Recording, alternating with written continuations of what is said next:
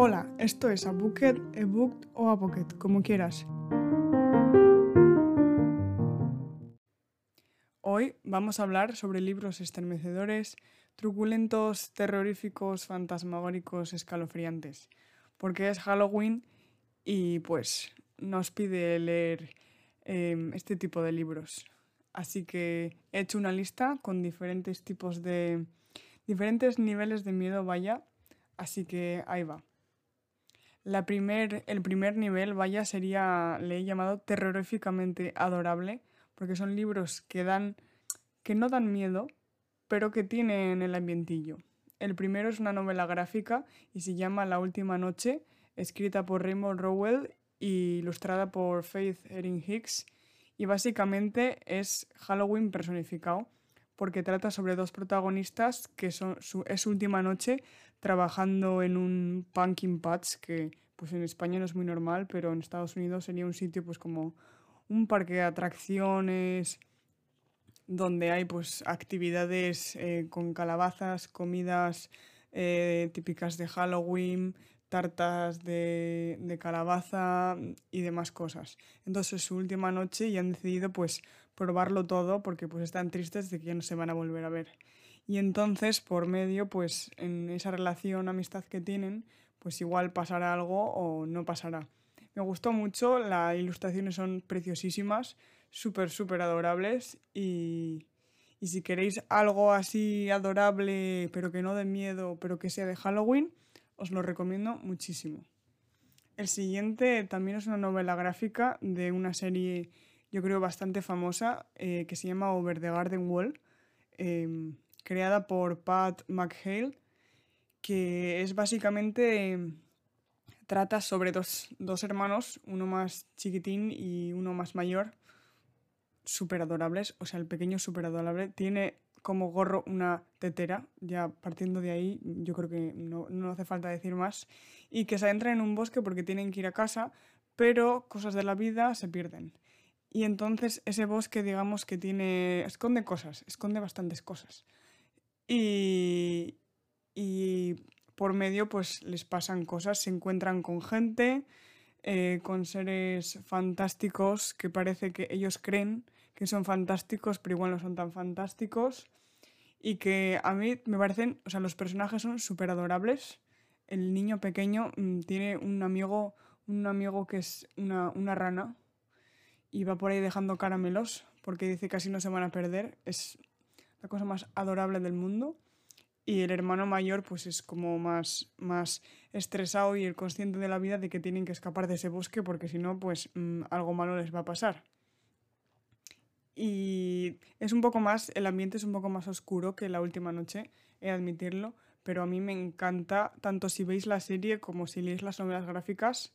Además, eh, son súper cortas, yo creo que son como 10 episodios así, 20 minutillos cada uno y os va a encantar. Tiene un, un, soundtrack que es buenísimo, es buenísimo. Tiene un ambiente de Halloween que es perfecto. Cada episodio tiene un soundtrack que es perfecto, hecho a su medida. Y pues las novelas gráficas, al igual que la animación, son súper, súper originales y tienen mucha personalidad, no sé, me parece. Es como el dibujo característico, vaya. Y otras dos novelas que yo creo que también son terroríficamente adorables eh, son los orígenes de Cassandra Clare, que yo creo que esta época victoriana no tiene nada que ver con Halloween, pero no sé, me da como las vibras esas de ambiente gótico y demás, vaya época victoriana, pues es lo que era, ¿no? Entonces, pues si queréis algo más época victoriana, época gótica, que no tenga que ver con Halloween, estos libros yo creo que os van, os van a gustar y tratan sobre una chica que se llama Tessa Gray, que eh, pues su hermano creo que ha muerto, ha desaparecido, y entonces eh, llega a donde unas señoras y las señoras como que le dicen algo y entonces la salvan. Mejor estos libros no saber nada, te adentras y, y vamos, 100% recomendados, trilogía. Eh, otros libros que me gustan bastante son los de The Raven Boys, eh, que el primero se llama The Raven Boys, creo, estoy bastante segura. Los saqueadores de sueños es el segundo, eh, el tercer durmiente el tercero y el último se llama El Rey Cuervo, que básicamente son una cuadrilla de chavales que son cuatro chicos y una chica que están en un pueblo en el que pasan cosas raras y pues están quieren descubrir que hay un, rey un rey muerto de hace muchos años, un rey em, escocés muerto, y, quieren descubrir qué, qué, le ha pasado y dónde está su tumba y demás. Y luego por medio tenemos otras subtramas, que es que la protagonista tiene, vive con su madre y sus tías y son, son videntes. Y le han dicho que, que el, el la persona que le, gusta a la chica, vaya, el interés romántico, que no me salía, el interés romántico de esta chica que se llama Blue, eh, cuando ella le bese, él va a morir.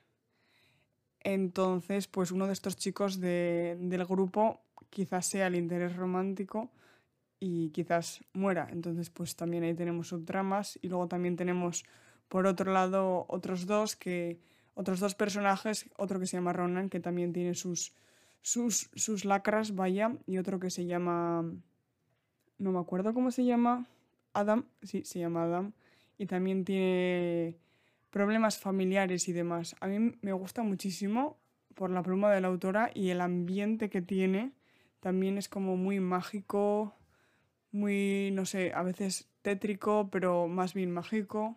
No sé, me gusta un montón. Eh, la segunda categoría se llama ambiente tétrico, que es que ya tiene pues un toque más oscurillo, tiene escenas que dices, vaya, esto ya por la noche pues igual no lo leería, porque me da un poco vibras oscuras. El primero que os recomiendo se llama Ahí abajo entre raíces y huesos de Sonan Maguire, que es el segundo de una saga de, eh, que se llama The Wayward Children, que son como los niños extraviados o algo así creo. Y este es el segundo, que eh, es sobre dos hermanas que salen en, en, el primer libro. Estos libros tienen como 200 páginas, 180, te los lees en una tarde. Y este eh, se centra en estas eh, dos hermanas que, que viajan a, a otro país mediante un baúl digamos, como a otro, a otro, sí, a otro lugar. Y en ese lugar, pues es todo muy lúgubre, muy hostil y la vida es muy difícil. Y una de ellas eh, vive con un señor en una torre y su vida es muy difícil, pero está medianamente contenta. Y entre medias intenta sobrevivir. Y la otra vive, digamos, con un señor que es como Drácula, y ella cree que está contenta, no tiene miedo de él, aunque, aunque sabe que bebe sangre y demás y mata gente. Y entonces es el debate de una hermana y la otra, de si se quieren ir o no se quieren ir. Eh, ya os digo, 180 páginas y, y en ningún momento cuando acabas el libro ves que te ha faltado cosas o que se te ha quedado corto. O sea, está perfectamente concluido y, si, si tiene escenitas un poco dices, vaya, esto un poco, un poco tétrico el asunto. El segundo es una novela gráfica que se llama Cruzando el bosque de Emily Carroll, que son cuatro historias cortas eh, y a veces algunas son un poco no gore porque pues es una novela gráfica, pero tiene vaya, enseña la sangre, hay un vampiro en uno, en otro son unos hermanos que viven solos en una casa intentan huir. Me gustó muchísimo, las historias súper originales, el dibujo súper bueno, refleja súper bien eh, con, los colores, la, mayoría son blancos, negros y rojos, entonces pues ese aura de miedo, ese aura terrorífica con el rojo sangre, que es básicamente rojo sangre, pues lo refleja súper bien y me gusta mucho. El siguiente es un libro que también es súper cortito. No sé, me parece que los libros mm, cortos para Halloween y demás están como muy bien porque son historias cortas y, te las lees como en una tarde o una noche, la noche de, pues, del 31 del 30 y es como ya lo dejas concluido y está, está guay. No a mí me gusta hacer eso, personalmente me gusta hacer eso. Bueno, el siguiente, el siguiente libro se llama El adulto de Gillian Flynn, que esta chica, por si no suena, es la escritora del libro Perdida y si no suena esto tampoco, es de la película en la que sale Ben Affleck y tiene que buscar a su esposa que se ha perdido. Yo creo que ahora ya os ha sonado. Y esta chica Gillian Flynn es famosa por hacer libros de, pues de suspense, de terror y demás. Bueno, más bien terror, suspense... Suspense miedo. Suspense con miedo, vaya. Y este libro se llama El adulto y va sobre una chica que se gana la vida timando a la gente, eh, eh, diciéndoles que es vidente y pues ayudándoles, ¿no? Entonces, pues ella sabe que es una farsante, pero se gana la vida fácilmente y pues no le cuesta mucho y le parece bien. Hasta que un día aparece, aparece una chica que le dice que en su casa pasan cosas raras y que por favor que la ayude porque no sabe qué hacer, no sé qué, y ella, ah, sí, sí, yo te ayudo, si tú me pagas, yo te ayudo. Entonces le sigue pagando y le sigue ayudando hasta que un día va a la casa y pasan cosas. Y entonces pasan cosas y esta chica además vivía con, con su hijo o con su hijastro o algo así. Entonces, esta chica supuesta vidente, eh, que es súper escéptica y no cree en nada de fuerzas oscuras ni demás, cada vez mm, se fía menos y cada vez cree que las fuerzas oscuras quizás sí que existan. Y este libro es, pues, nada es lo que parece. Acabas el libro, además, y dices, ¿quién es, qué es verdad? ¿Qué es mentira? ¿Qué ha pasado? Novela súper corta, 150 páginas. Me lo pillé de la biblioteca de improviso y me, gustó. Me gustó, está, está interesante. Y el, último que os recomiendo en esta categoría se llama Hollow Pine Creek, que es de una autora española, Andrea Tomé. Y este está online en Lectu, creo que os lo podéis descargar. Eh, y trata básicamente sobre un, en un colegio han muerto unos chavales y pues como que sus almas están por ahí errando, es, em, digamos que te cuenta como el inicio de, de, todo, de toda la trama de por qué hay como almas errando y como por qué hay como eh, manifestaciones de cosas que van a pasar en el pasado y luego pasan X años y en el presente pues la gente dice que pasó esto, tal, nadie se lo cree y vuelven a ocurrir cosas extrañas. Me gustó mucho, novela corta eh, tipo horror, eh, novela juvenil con toque de horror, no sé, está súper entretenido. Me lo leí justo el año pasado en Halloween porque creo que lo sacó. Y, eso, os lo recomiendo. Está en Lectu para descargar, creo. Creo que todavía está. La penúltima categoría se llama No los leas por la noche, porque estos ya digamos que tienen mm, cosas oscuras, tétricas, que dices, este autor, ¿de dónde se ha sacado esto? El primero es de mm, uno de mis autores favoritos de terror, eh, de terror, que se llama Edogawa Arampo, y el libro se llama Historias de Misterio e Imaginación, y son un montón de historias súper, súper originales. O sea, yo flipé con la originalidad de, estos, de, este, de estas historias. Y, y, eso, son historias, algunas muy macabras. O sea, siempre, me acuerdo siempre de una historia que iba sobre un chaval que le obsesionaban los cristales y las formas em, como los, los, prismas y demás. Y entonces el chaval se obsesionaba a niveles eh, estratosféricos. O sea, su familia tenía un montón de dinero, como que se quedaba huérfano y todo su dinero se lo invertía en cristales, prismáticos, todo. Le gustaban las lentes, la óptica, o sea, era como su, su pasión, le encantaba.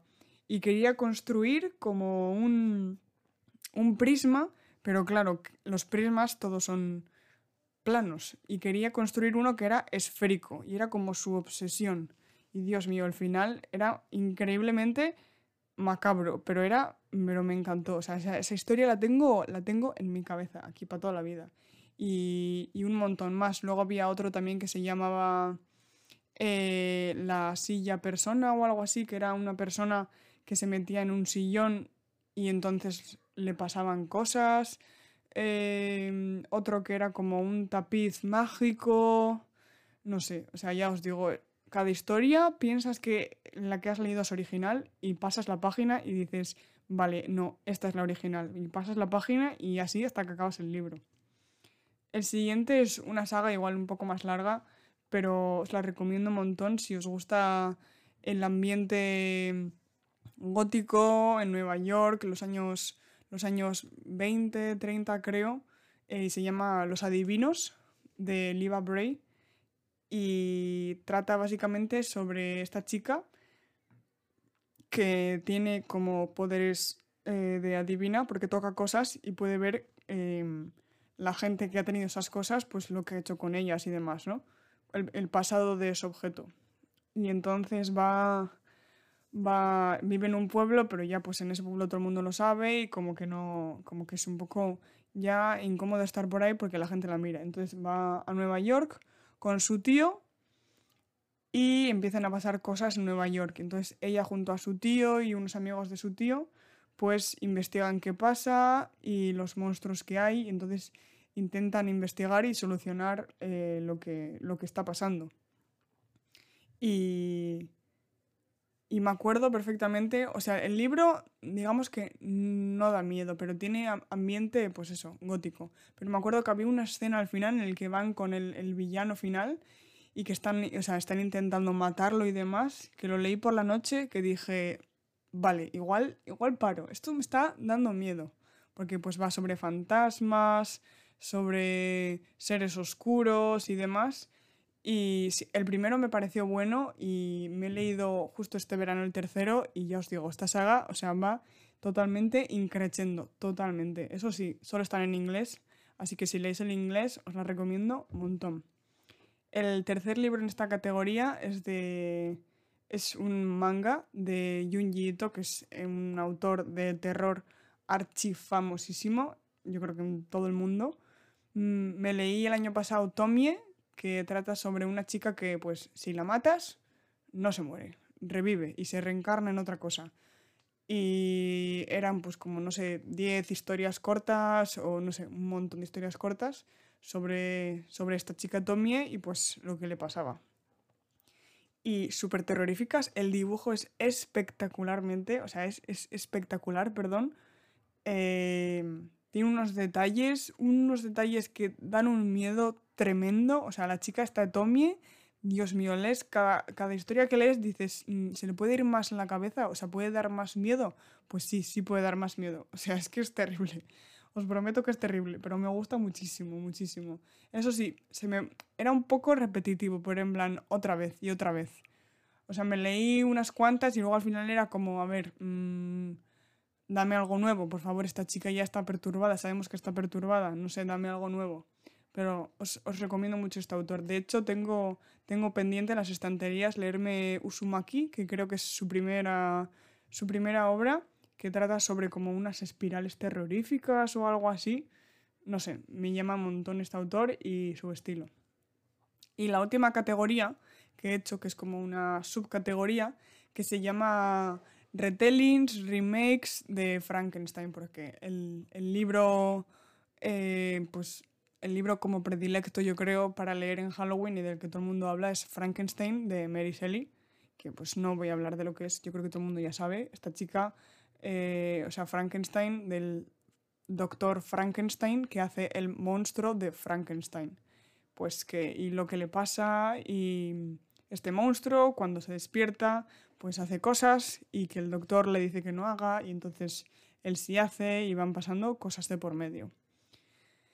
Em, y eso, y si queréis, si no queréis leer el clásico, pero os interesa, os da pereza, literalmente decís, Mm, qué rollazo el leer el clásico. Que de hecho os lo recomiendo, yo me lo leí hace tres años y no es nada coñazo, o sea, es súper entretenido, hay mucha acción de por medio, muere, vamos, muere hasta el apuntador, eso os lo digo.